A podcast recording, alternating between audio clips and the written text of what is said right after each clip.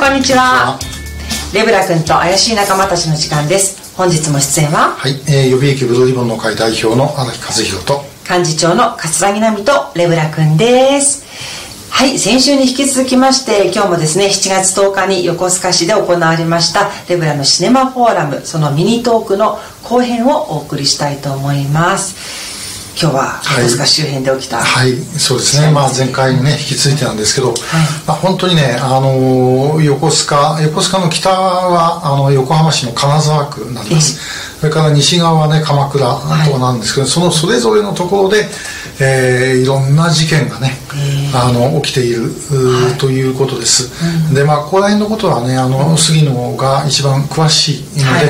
えー、まああの彼にいろいろそのとも調べてもらいました、うんはい、であのまあ実はこのトークの中では出てこないんですけども、うん、あの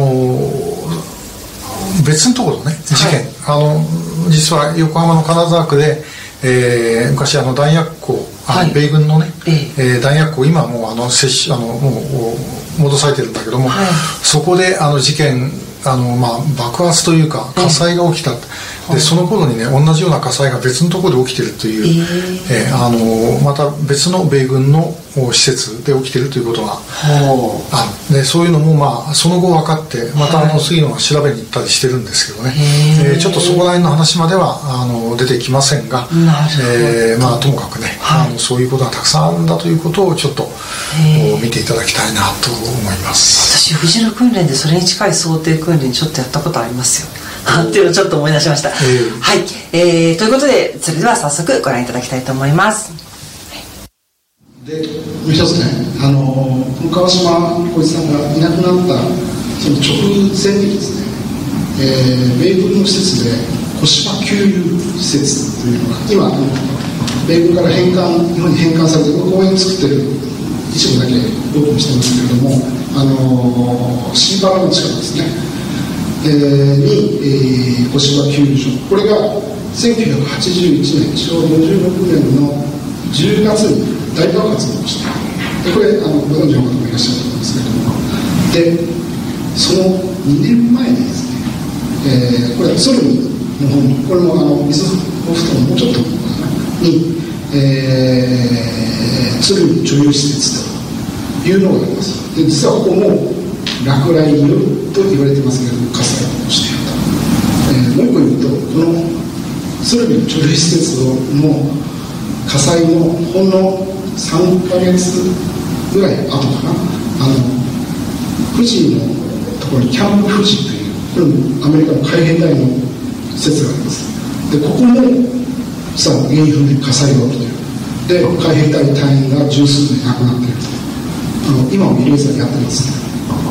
というような事件が実は立て続けに起きている。で原因はまあえー、それの方は落雷、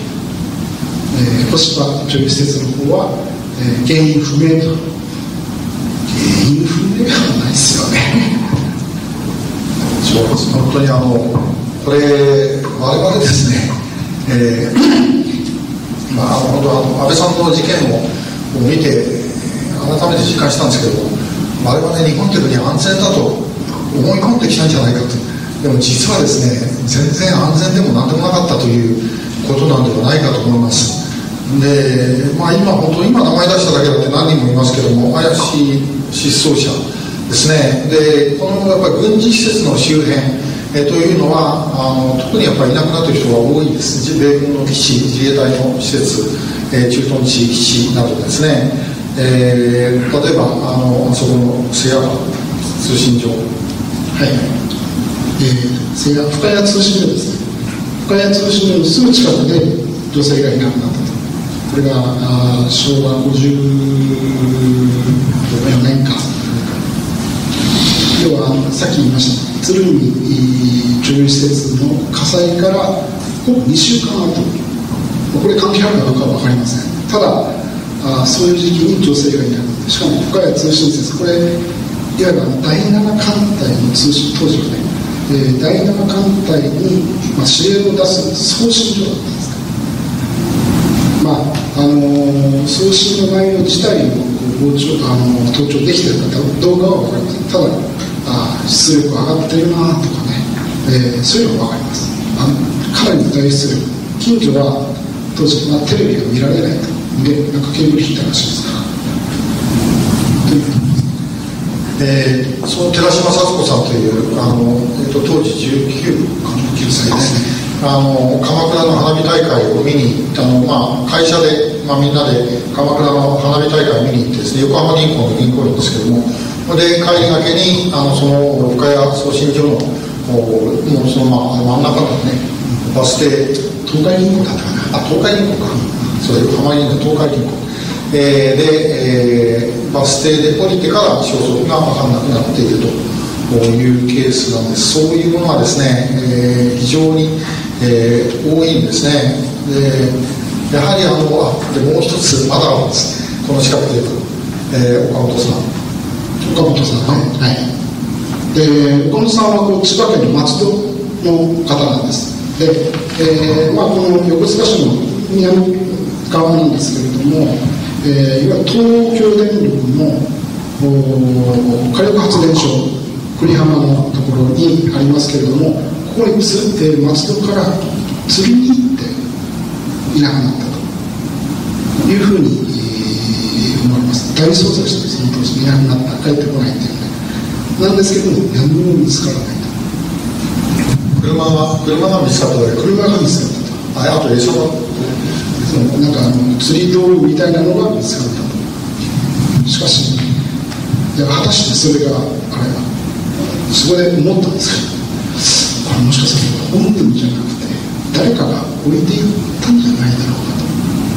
かと車を置いてとか餌箱を残してとかそういうのがいっぱいあるんでもしかするとそういうパターンなんじゃないだろうかと思いに至っているところですはっきりとは言えません。ただ車とか餌箱だけあるのに他何も見つからないという例がたくさんあるんです。あの全く同じような消え方を全然関係ない場所で全くつながりのない人が何人もいなくなるっていうケースが、まあ、実は結構あるんです。あの要はですねこれあのこういう失踪者の方々もあの一人一人見ていくとただ自分の意思でどっか家出しちゃったんじゃないかとかあるいは何かこう特別な事故とかそういうことだったんではないかとか思われるケースが、まあ、ほとんどなんですね。でバラバラに見ていくとそうなんですけども全部並べてみるとですねあの不思議な関連みたいなものがあのかなり出てきます。えー、1980年代の半ば90年代の初めに若い女の人があの相次いで失踪する、えー、同じようなあの失踪の仕方です。車を本当だったらば本人が行くとは思えない場所に置いて、えー、失踪している。あるいはあのセカンドバッグをですね、えー、兵庫県の海岸とかあの兵庫県の海岸でセカンドバッグを置いたのはあの神戸の大学生。それからあの中にさっきの映画の中にモデルが出てるんですけども山本美桜さんという、えー、甲府市の二十歳の女の子。これはあの甲府でいなくなって柏崎の海岸にバッグだけ落ちてたと、えー、同じようなですねやり方によって釣りバッグも同様ででどれもですねそれだけ置いてあるのはどう考えても不思議なケースです。あの他のものもあるんだったら例えばその山本美さんのセカンドバッグっていうのは大きなバッグの中に入ったんで、えー、大きなバッグがあるとかですね他の遺留品があるというのはまだ少し話は分かるんです。その中でセカンドバッグだけ置かれてたってのは何を意味してるのかというとですねもう考えられるのはあの隠蔽しかありません。だからそこへ物が置いてあれば警察だって家族だってみんなもそこにあの集中してその辺り探しますから。別のところから連れてったとしてもそれを気が付かれる可能性というのは極めて低い。ということなんですね、えー、もしかすると、まあ、先ほどの岡本さんの話じゃないですけど大捜索して空ピンチクラフト機を飛ばして海上あ海上保安庁の船出して友達のダイバーがさ一生懸命探す何にも見つからない。とそう考えるとですね、まあ、もしかすると、まあ全く違うところで実は拉致されてて全然関係ない別の他の人がね車と釣り餌箱だけ浮いたんじゃないだろうかということだってこれ十分考えても